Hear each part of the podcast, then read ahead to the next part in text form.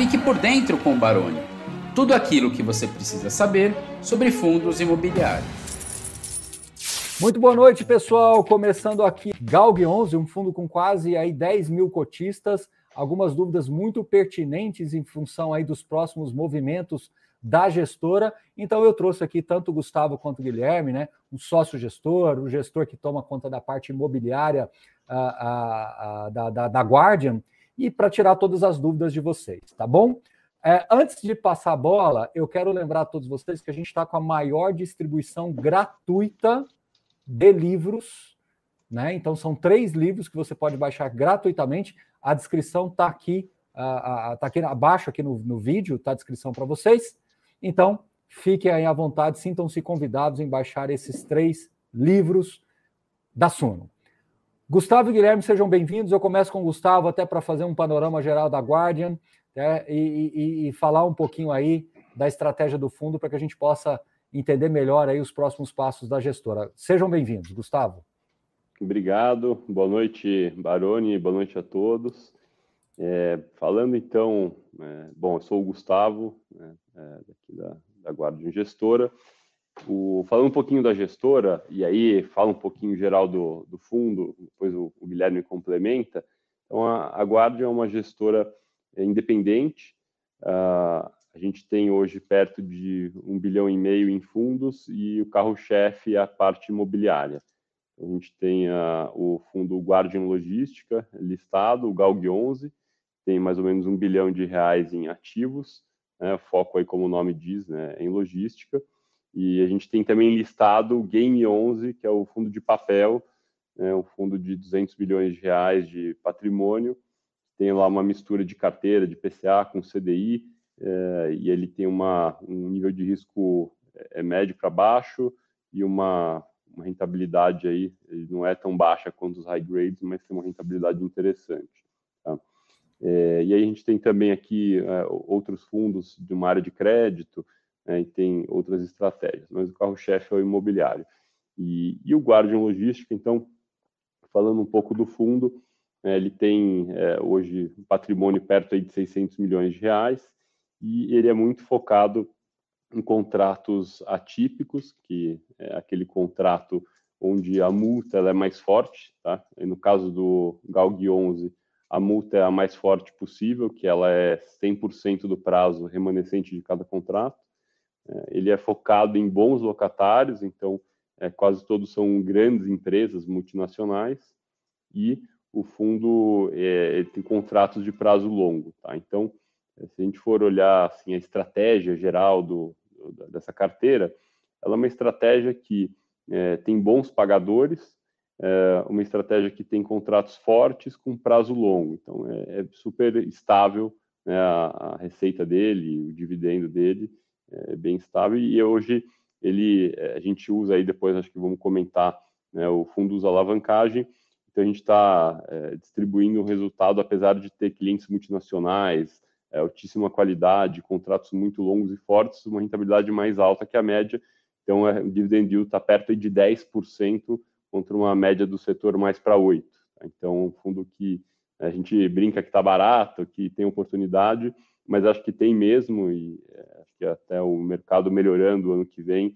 né, taxa de juros baixando, uma economia desacelerando e IPCA controlado, tem um grande capital aí, é, potencial interessante. Tá?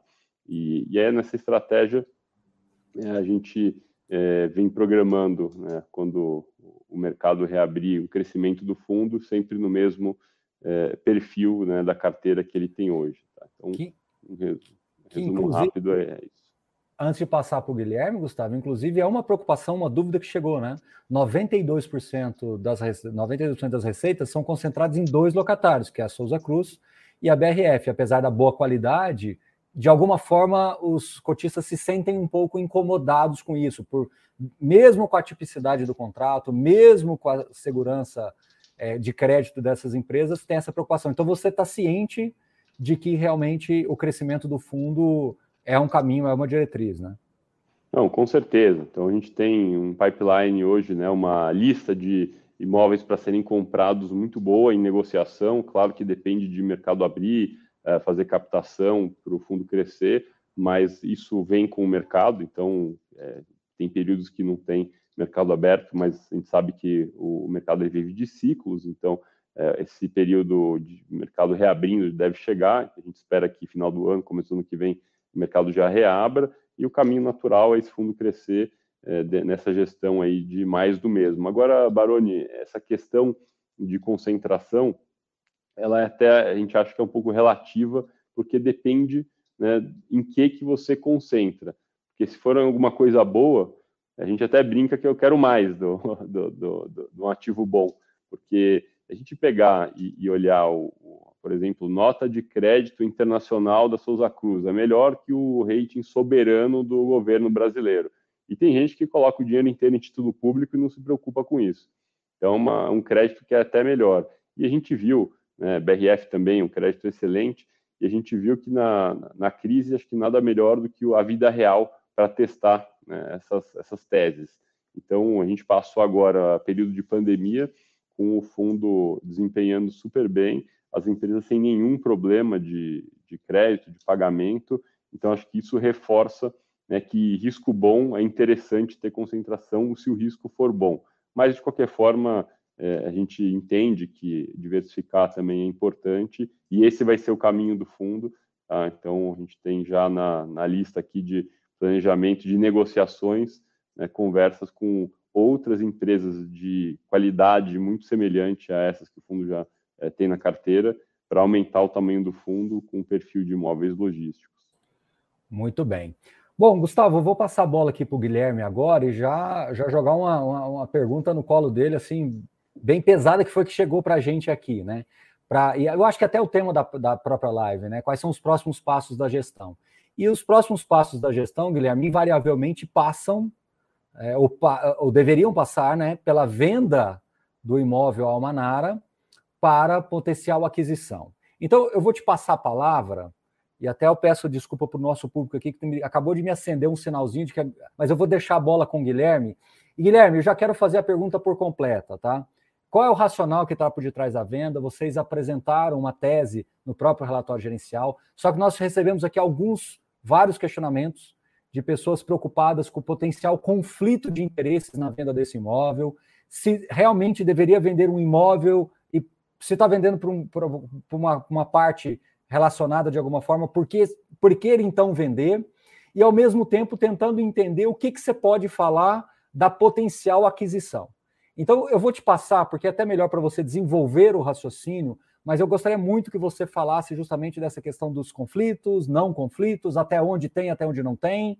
E, enfim, eu levantei essa bola toda, te passo a bola e te deixo à vontade para construir esse raciocínio. E agora sim, seja bem-vindo aqui no nosso papo. Hum. Obrigado, Baroni, pela, pela oportunidade aqui, mais uma vez estar juntos. É, só me apresentando rapidamente aqui, é, sou o Guilherme Mazeiro, sou engenheiro civil, atuei muito tempo na área de capital markets, né, na área de transações de imóveis comerciais na CBRE, na Richard Ellis, que é líder de mercado aí nesse setor. juntei o Gustavo e o time aí há um ano e meio já, estou na área de properties da, da Guardian Gestora, né, então responsável pela toda a parte é, de gestão dos fundos já existentes, né, de futuros que venham a, a ter na gestora, né, eventualmente renda urbana, né, de, de imóveis comerciais, que com o objetivo de crescer cada vez mais a, os fundos sob gestão da casa, tá? Até antes de começar explicando um pouco mais a operação, tá, Para dar um pouco mais de cor para você aqui, eu queria tomar um pouco da liberdade, não vou faltar com sua pergunta aqui, tá? Vou falar um pouco mais dos ativos do, é, do fundo, tá? Que estão na carteira hoje. E aí, depois, no final, quando chegar na parte do Almanar aqui, que, que a gente vai percorrer, eu explico um pouco mais, com mais detalhes para você a operação, tá? E para todos é, ouvintes aqui da, da live. Eu vou tomar liberdade aqui de projetar, tá? Se você conseguir me ajudar aqui com a projeção. Você está enxergando já aqui? Já está na tela. Pode, pode. Você talvez não vai nos ver mais, mas a tela sua já está projetada. Pode falar tranquilamente. Tá ok, tá ok. Eu vou começar aqui pelo maior ativo do fundo, né? O ativo mais relevante para nossa carteira hoje, que é o ativo da, da Souza Cruz, a BAT, né? British American Tobacco, é, que é uma multinacional inglesa, né? Fatura alguns bi de euros é, por ano aí. é, e é um imóvel bastante importante para ele, né? Um dos, um dos três mais importantes aí globais, né? Junto com os Estados Unidos, o site dos Estados Unidos e, e Reino Unido. É um centro de excelência aqui é, de tem a parte administrativa, tem a parte de pesquisa e desenvolvimento, tem uma parte logística grande também. E acho que é até legal dar um pouco mais de cor aqui, porque o ativo ele tem uma parte de administrativa e de escritórios também, né, que é bem importante. É quase 30 mil metros, é 25 mil metros aqui de ABL, mais 5 lateral, é, que é muito relevante para o imóvel, né, e uma parte de logística também. Tá? Ele está localizado em Cachoeirinha, né, que acabou virando um hub logístico é, lá para Porto Alegre, né, uma região com bastante demanda, tanto de e-commerce como algumas indústrias também. E é um imóvel que é bastante importante para eles e que também, olhando a parte imobiliária, olhando o real estate também, é, o embasamento imobiliário, tem quase 500 mil metros de área de terreno, né, sendo que 80 mil é, estão implantados é, somente, então a gente tem o potencial de mais que dobrar o ABL. É, e como você sabe, né, expansão dentro do fundo, né, o terreno já está pago. É, basicamente, o yield on cost é altíssimo né, em operações dessas, né, 13, 14, 15% ao ano, é, dados os custos de construção que a gente tem hoje e, os valores de locação para a região. Tá? Então, é um ativo bastante emblemático que tem mais estabilidade de receita, mas também esse upside é, de um desenvolvimento imobiliário para ocorrer aí no curto a médio prazo. Tá? A gente está monitorando bastante de perto aqui e de olho nessa gestão também de potencial construtivo adicional.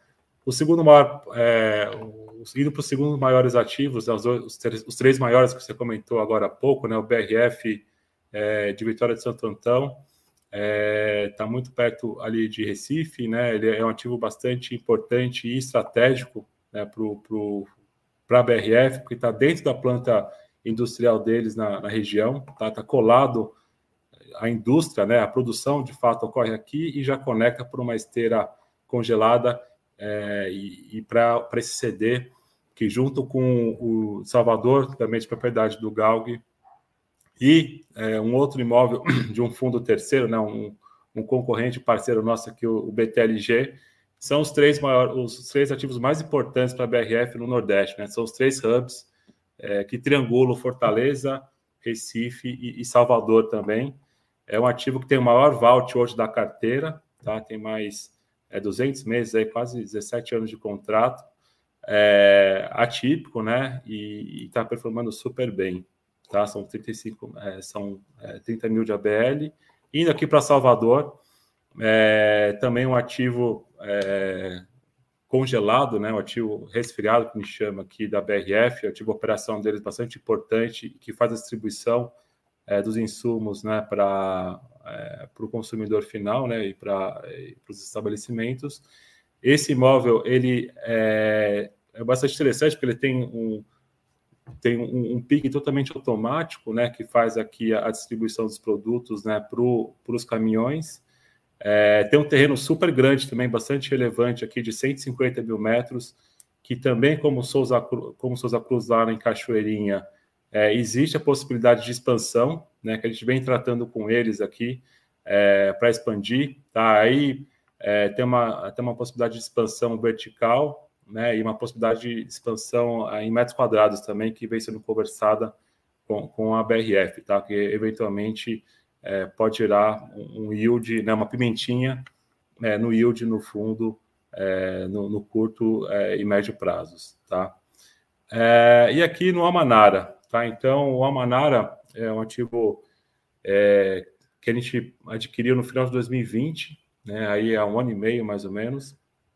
Na época, ele foi adquirido é, por um valor de 32 milhões de reais. Tá? É, aí, na verdade, a Manara é uma rede super é, conhecida aqui, mais para os paulistas, né, paulistanos, e bastante atuante aqui na, no, no setor de comida árabe né, e, e libanesa. É, e aí, na verdade, esse ativo, né, ele é, é o que chama de last mile, né? Ele faz a distribuição aqui, é logística é, para a rede, tá? É o ativo é, que tem um, um, componente, né, também resfriado e congelado bastante grande, tá? Então, é, que é bastante importante para a distribuição é, logística do Almanara. É, mas a gente entendeu, né, que o ativo ele, ele é ele era relativamente pequeno para o fundo, né, um ativo é, que representava aí é, em torno de 5%. É, a gente gosta muito dele, né, mas é, é um dos únicos é, ativos que não tem multinacionais como locatárias, né, como o Gustavo comentou no, no início.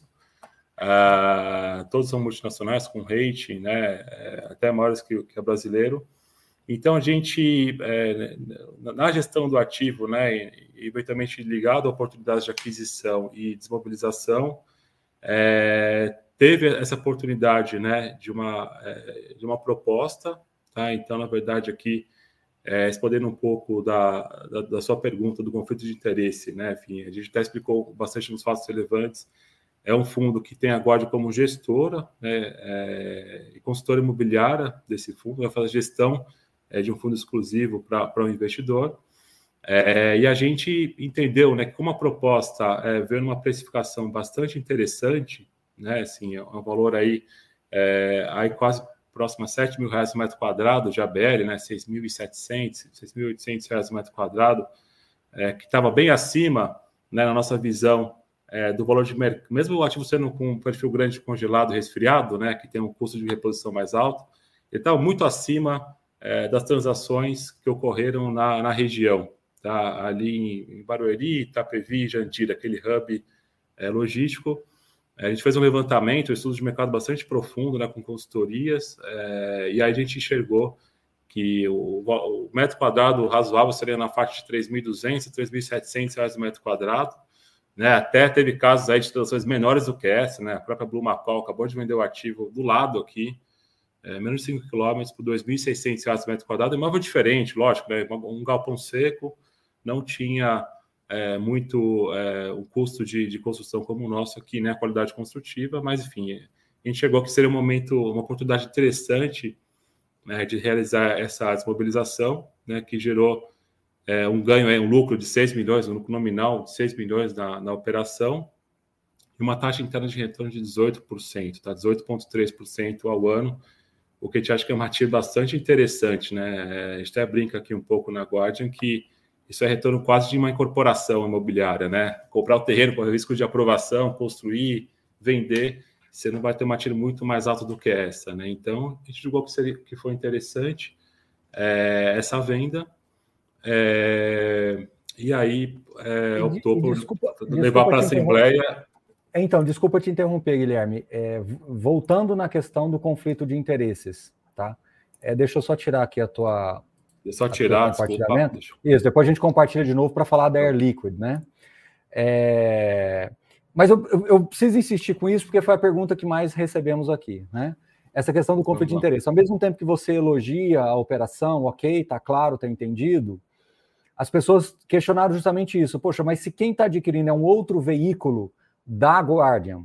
Será que não seria mais sensato, como ele tem ainda um vault, né, um prazo contratual um pouco mais extenso, mesmo não tendo uma qualidade de crédito tão boa quanto a média do portfólio, será que não deveria carregar um pouquinho mais, esperar uma compressão de um cap rate com um fechamento de juros mais para frente e ainda vender com lucro ainda melhor? Ou seja, você está fazendo um bom negócio, ok?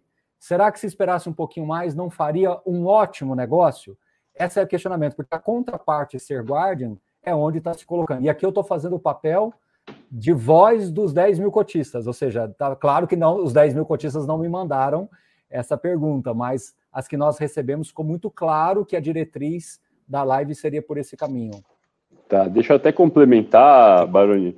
É, assim, o esperar mais para vender por mais caro, é, essa proposta, ela é num preço de metro quadrado que assim a gente rodou um processo competitivo e assim só recebeu propostas assim muito abaixo dessas, mais no nível de metro quadrado é, lá de 3 mil, o metro que a gente viu que o Guilherme comentou que saíram outros negócios na região. E essa foi quase 7 mil metros.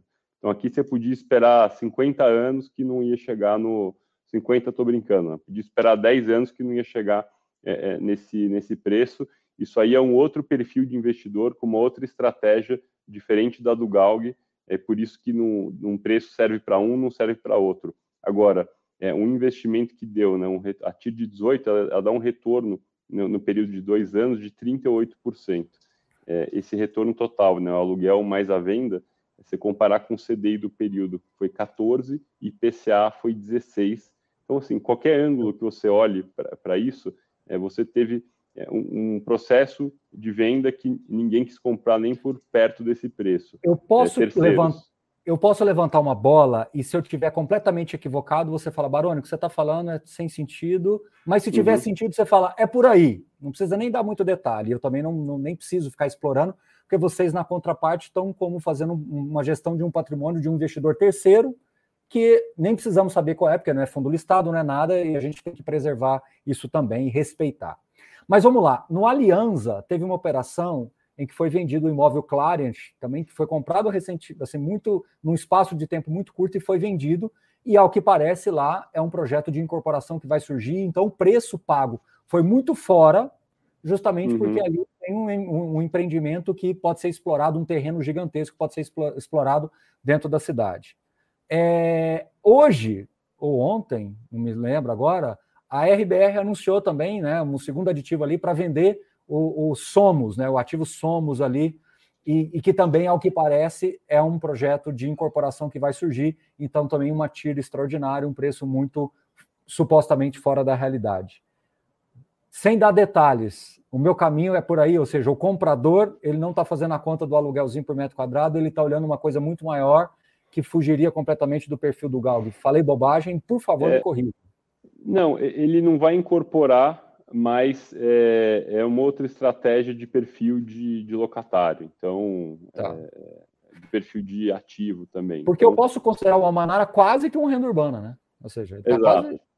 Exato, é mais nessa linha aí do que exatamente. Uhum. Então aí aceita outros níveis é, de preço, mas também é um trabalho nosso, Baroni, de reciclagem uhum. de carteira. Como você elogiou bastante aí o Credit Suisse, né, na, na, reciclagem dele e ganha dinheiro fazendo isso, então, poxa, 38% de retorno total em nem dois anos contra o CDI do período de 14, inflação de 16 é espetacular, assim, acho que é, é todo mundo que a gente conversou e que a gente mostrou e explicou os números ficou super satisfeito né, com isso. E a gente queria ver alguém aqui que conseguiu fazer uma, um investimento desses com um retorno desses nesse período difícil que o Brasil passou né, nesses, nesses últimos tempos. Assim.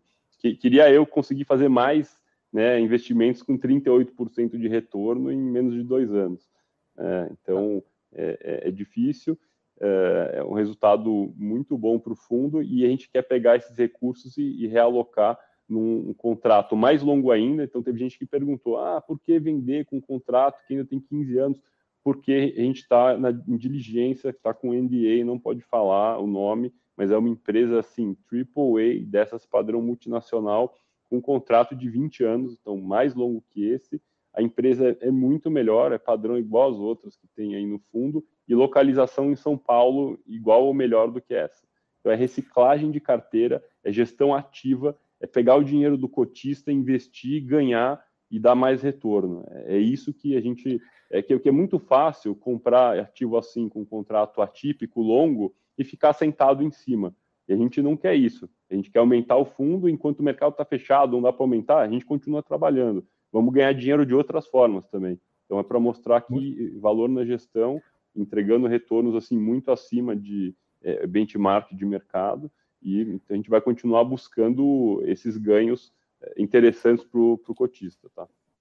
Ah, é, só, só que às vezes que o pessoal ele usou um termo, né, que é um o NDA, né, é justamente, pessoal, para quem não conhece, está habituado, eles não podem dar esse detalhe justamente porque eles assinaram essa essa, essa cláusula de, de, de confidencialidade, confidencialidade. Bom, vamos falar então do próximo passo. O que, que precisa ser feito em assembleia? E vamos imaginar é, é, o caminho já na sequência. Tem a possibilidade de aumentar a alavancagem, que inclusive eu quero falar de alavancagem, que também foi a, a segunda pergunta mais recebida aqui. É, hoje vocês têm quase 40, 37, quase 40% de alavancagem. É muito bem casadinho o fluxo, mas as pessoas também preocupam com razão, e a gente vai falar sobre isso.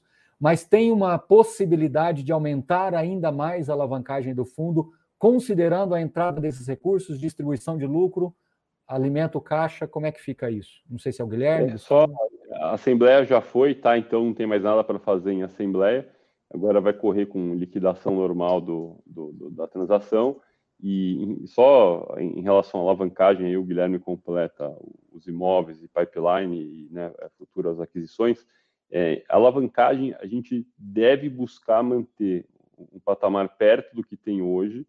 É, a gente vai olhar caso a caso, então, se for um contrato muito bom, é, risco muito bom, multa forte, a gente vai avaliar se o custo for mais barato, porque você pega e olha o custo de alavancagem que a gente tem hoje, a gente tem alavancagem mais barata, custo menor do que NTNB.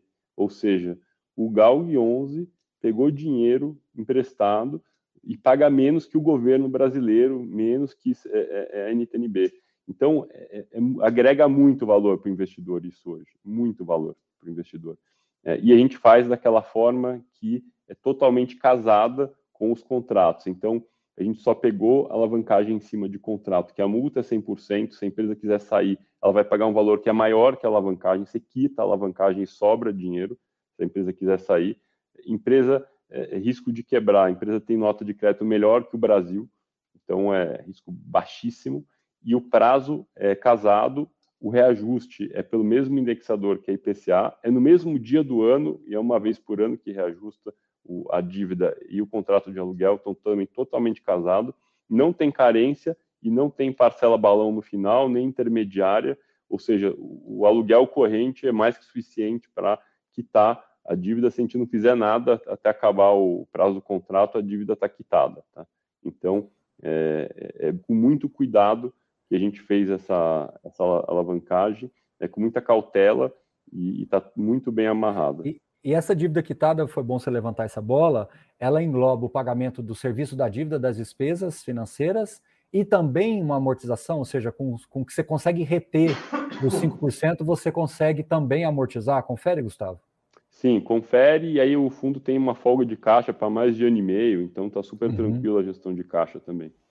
Então, Muito é, bem. É, tu, tu, tudo a gente assim, a gente é super, apesar de ter alavancagem, a gente é super conservador, isso você vê em reflexo do perfil de crédito dos locatários que tem no fundo.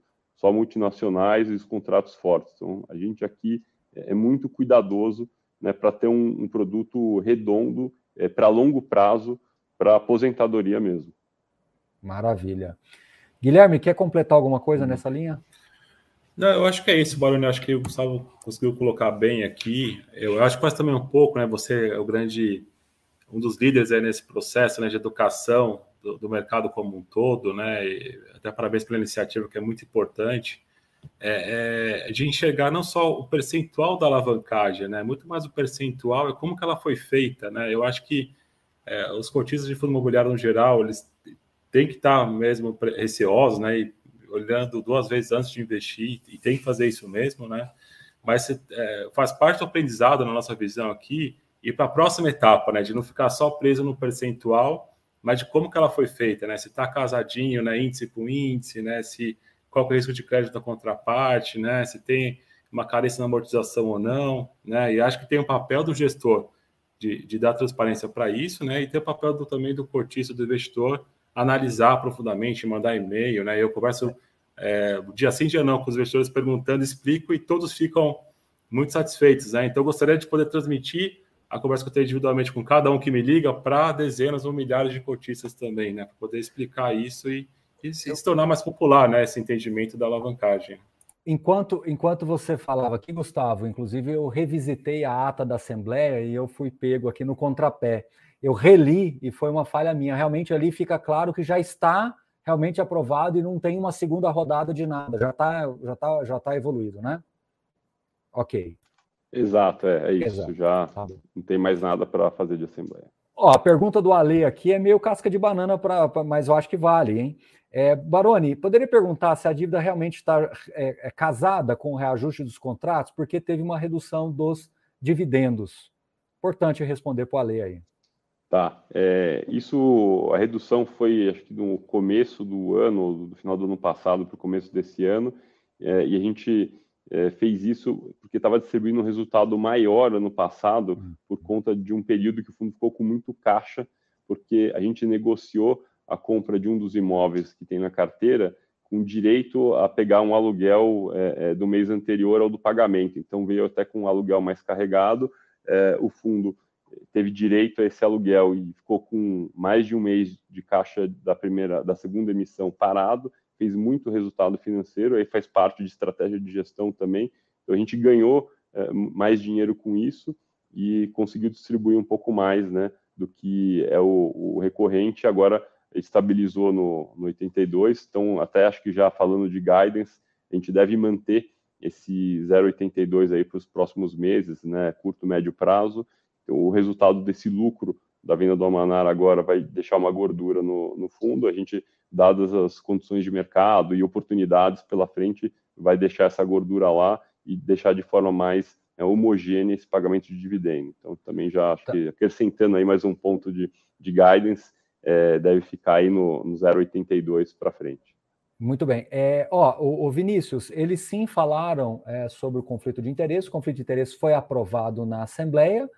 É, o, o, comprador é um outro fundo exclusivo da Guarda, ou seja, um investidor específico é, da, da, da, que está sendo gerido pela Guarda. Então, eles responderam sim e está na ata lá, inclusive, só confirmando 31,23 aprovando, 2,62 não aprovando e uma abstenção de 0,1. E conflitados 31%. Então teve bastante adesão aí quando soma todo mundo, bastante adesão aí dos investidores.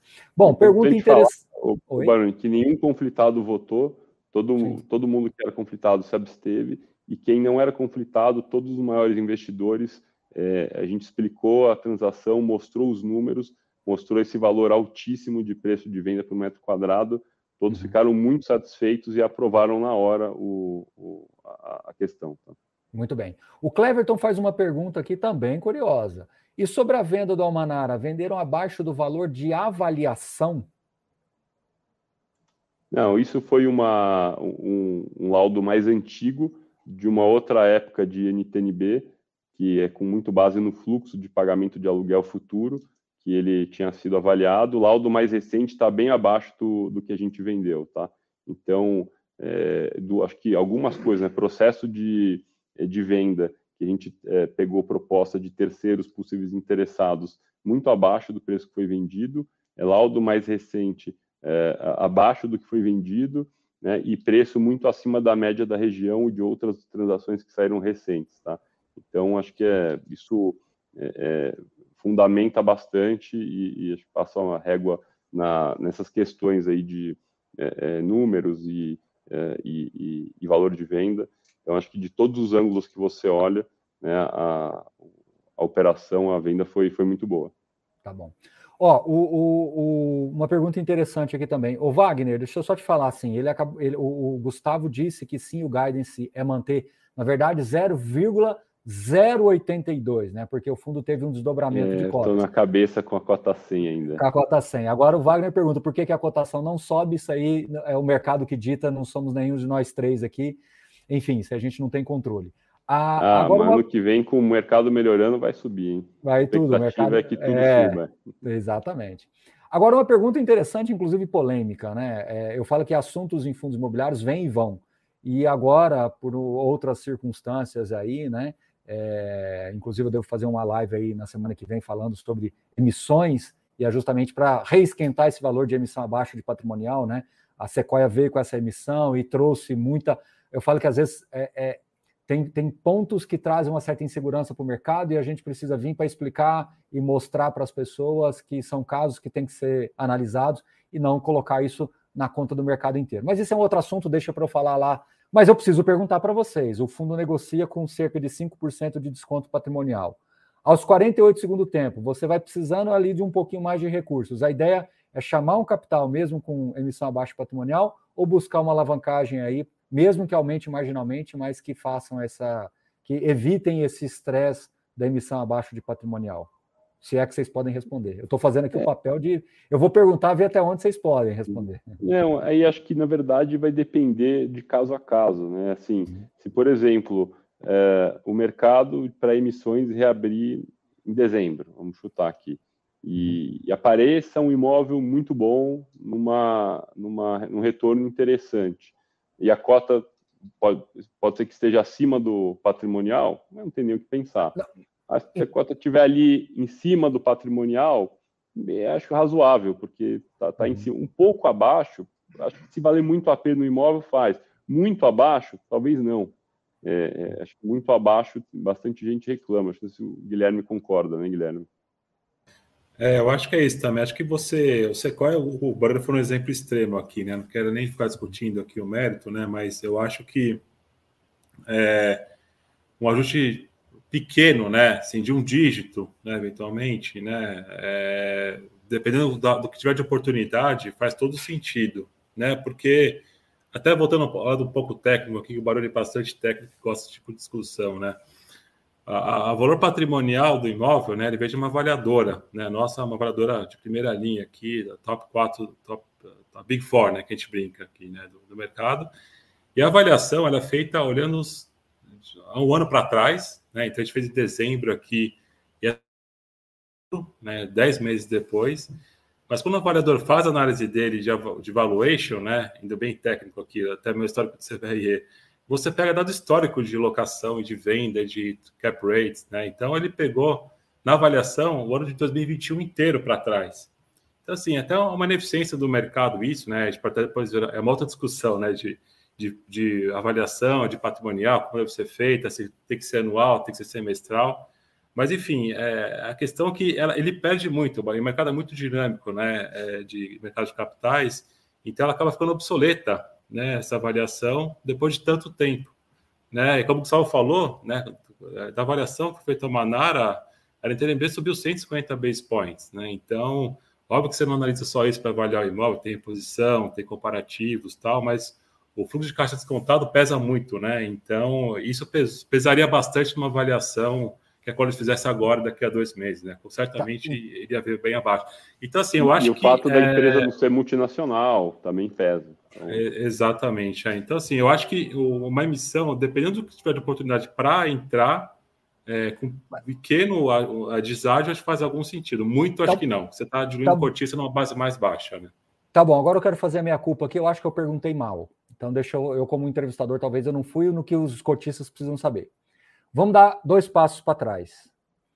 Vocês vendem o Almanara, entra o, o caixa, vocês têm, me corrija se eu estiver errado, um milhão, um milhão e meio de caixa mesmo e mais ou menos uns 10 milhões em CRIs. Você tem lá o passivo, as obrigações CRIs, que é 380 milhões, ok. Mas você tem 10 mais um, dois, no final das contas você vai ter alguma coisa potencialmente entre 40 e 50 milhões em grandes números.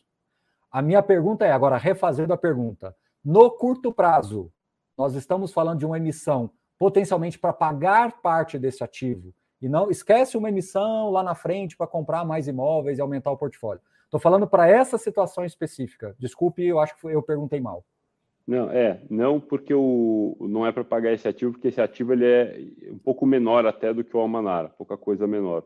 O, se a gente fizer uma emissão, vai ser para comprar ativos que estão em negociação maiores de 100 milhões, 80 milhões. Então, é, e aí a gente vai analisar se vale a pena alavancar no momento que, que sair a, a, a compra. Então, para agora, não, não tem emissão para essa reciclagem de carteira. É mais a pegar a venda do dinheiro da venda que veio do Amanara, é, é, não é 100%, né, uma boa parte, e coloca no imóvel melhor, com contrato melhor. Ponto. Então, cotistas do GALG 11, vocês não devem ficar preocupados com emissões de curto prazo. Eu acabei levando o Gustavo e o Guilherme a responderem assim amplamente sobre emissões abaixo patrimonial. Então, é isso. Acho que essa informação foi bom a gente ter é. reforçado. Só, só Baroni, para esse imóvel que a gente está acabando de negociar, que é essa reciclagem, não. Se aparecer, se amadurecerem outras negociações e o mercado Outra... permitir, aí a gente iria para a emissão. Tá? Isso, são, são duas caixinhas diferentes do raciocínio aqui. São diferentes exato, do raciocínio. Exato. Vamos pensar o caminho inverso o mercado fecha muito mais, ou seja, você começa a devolver os ganhos que nós tivemos e começamos a voltar com as cotações. Não se fala nisso e ponto final, mas o caso Almanara e o outro ativo estará resolvido. Inclusive, é, você vai ficar com caixa para até ficar mais folgado para amortizações, e esse prazo que você deu de folga de um ano e meio, ele pode até se estender naturalmente. Ok, meu raciocínio? É, exatamente, é isso. É isso. Olha, eu particularmente estou aqui satisfeito com tudo que chegou de perguntas. Eu fiz uma revisão aqui, eu acho que está tudo bem coberto. Estamos com 40 minutos cravados de live, é um prazo bom. E aí eu jogo a bola para vocês. Mas antes de jogar a bola, antes que eu me esqueça, eu quero mandar um abraço para o Pedro, que toma conta do Game 11. O Pedro, muito bacana, sempre foi muito gentil comigo. Então, antes que eu me esqueça, deveria ter falado no começo, acabei esquecendo. Então, Pedro, um abraço para você e te espero aqui para falar do Game 11 também, hein? Já sinta-se convidado. Vamos marcar, sim, vamos marcar. É, é isso aí. Bom, eu passo a bola para vocês, pessoal. Agora, é, eu sei que vocês têm acesso a questionamentos do RI e tudo. Então, se tiver alguma coisa que eu não levantei, sintam-se à vontade aí para a gente ir para a conclusão.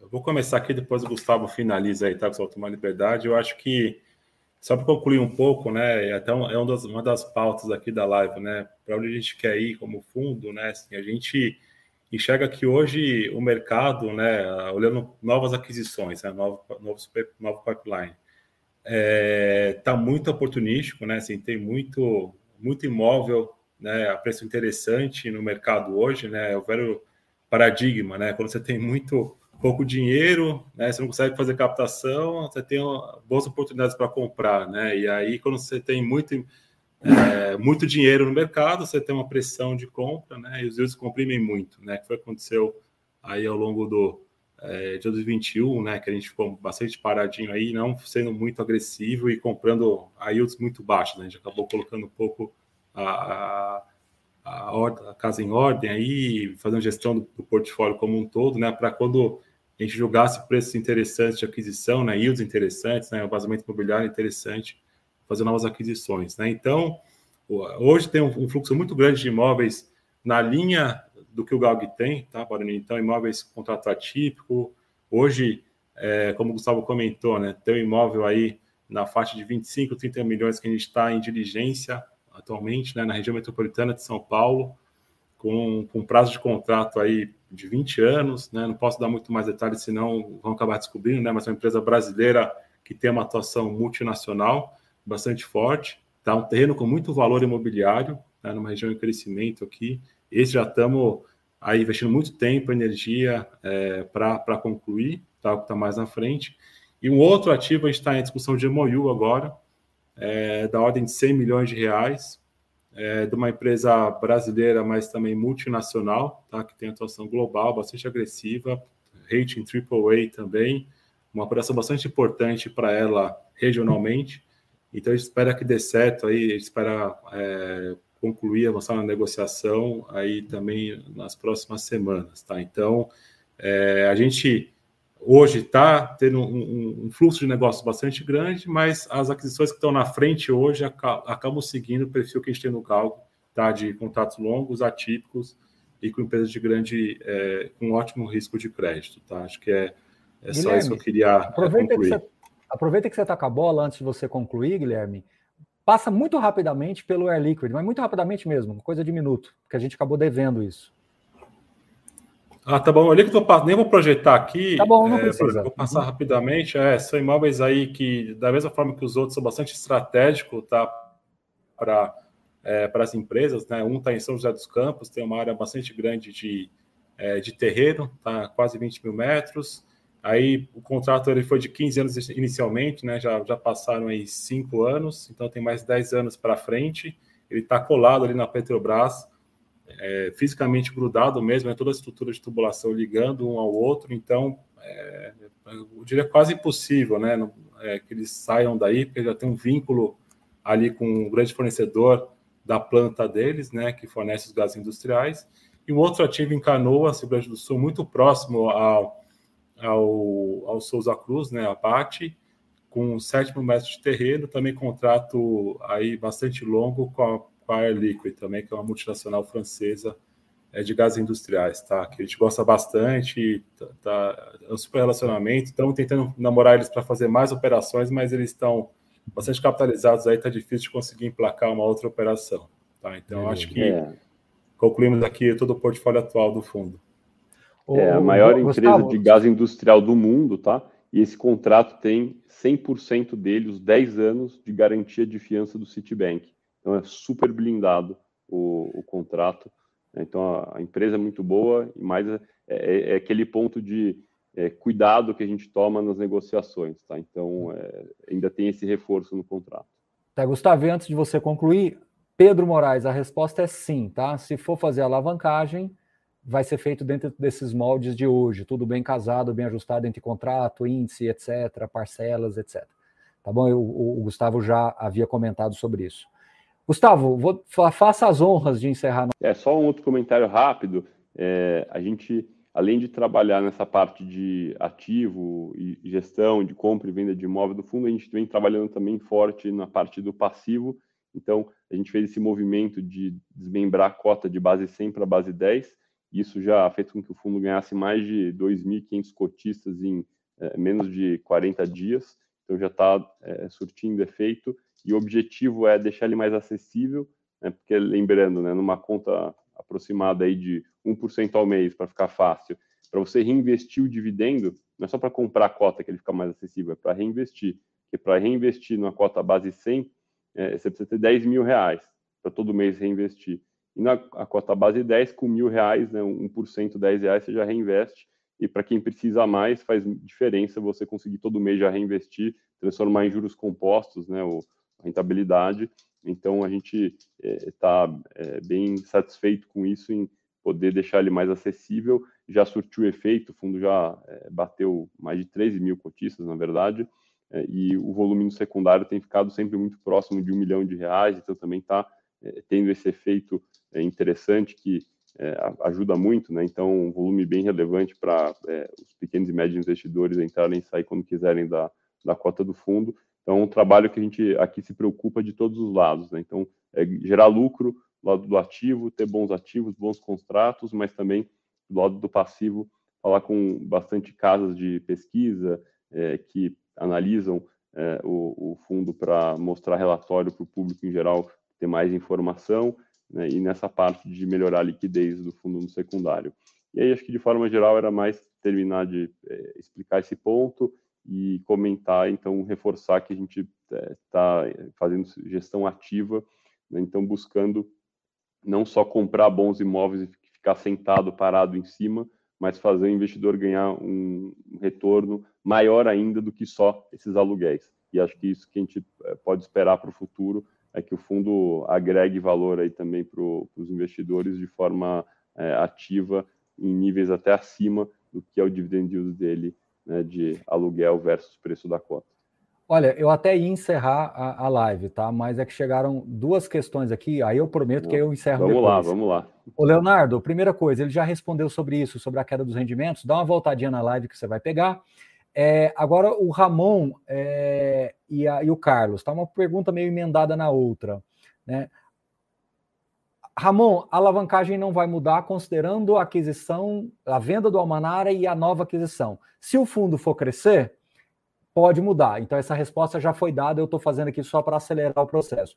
Mas a pergunta do Carlos Eduardo me deixou curioso, eu queria muito ouvi-los para a gente encerrar. Existe uma margem máxima que vocês aceitam é, para o fundo? Hoje é 37, vocês conseguem chegar até 50 e ficariam confortáveis? Porque tem um limite máximo também natural. Muita gente não faz essa conta, mas chega uma hora que você não consegue mais, porque como você está antecipando um fluxo, chega uma hora que você trava. Mas na cabeça de vocês, o mais importante é o percentual, o formato? Tem um percentual mágico, sim ou não? É, acho que é, é uma combinação das coisas. O, o percentual ele vai ser um reflexo do resto. Então, a gente compara muito com gestão de uma empresa. Você pega qualquer empresa, indústria, é, Ambev, qualquer líder na, empresa boa, boa mesmo, não só empresa pequena, mas empresa grande, ela não vai trabalhar só com recursos próprios porque vai ter um retorno pior. Ela vai trabalhar com um pouco de recursos de terceiros para deixar ali um retorno ótimo para o acionista dela. Então, aqui a gente faz o mesmo. É, mas por que, que a gente faz? E por que, que não é tão comum todos os fundos fazerem? Porque é muito raro, é escasso esse tipo de contrato que é o atípico com a multa forte de 100% do prazo remanescente. Então, se você faz essa alavancagem em cima de um contrato com multa fraca e a empresa sai, a dívida continua e você pode não ter receita para pagar a dívida. É um perigo.